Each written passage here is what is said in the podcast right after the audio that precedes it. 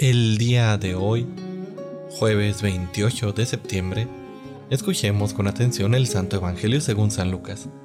En aquel tiempo el rey Herodes se enteró de todos los prodigios que Jesús hacía y no sabía a qué atenerse, porque unos decían que Juan había resucitado, otros que había regresado Elías y otros que había vuelto a la vida uno de los antiguos profetas.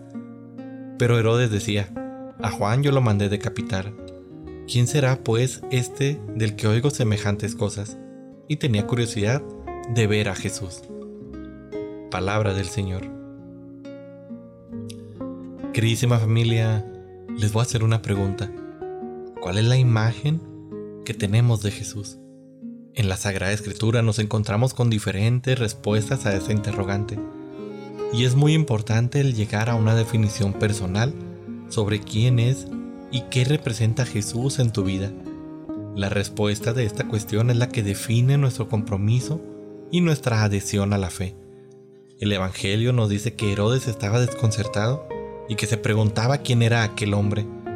Con toda honestidad, te pregunto yo, ¿quién es y qué representa Jesús en tu vida?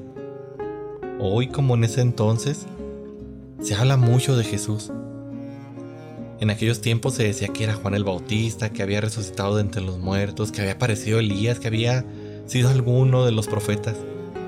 Todos apreciaban a Jesús, pero no comprendían lo grande de su novedad y lo encerraban en esquemas ya conocidos. Pero Jesús no se puede encasillar en estos esquemas de lo que se rumorea o lo que ya se ha visto. Jesús siempre será la novedad, siempre. El encuentro con Jesús te llena de asombro y si no sientes el asombro en el encuentro, es que aún no lo has hallado.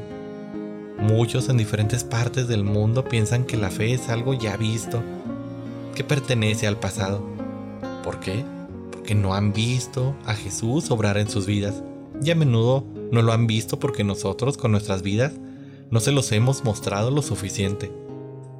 Dios se manifiesta en los rostros y en los gestos de los hombres y mujeres que han sido transformados por su presencia. Si los cristianos más que irradiar alegría contagian el amor del Evangelio, vamos a mover montañas. Reconoce quién es Jesús para ti en tu vida y actúa para volverlo tu mejor amigo.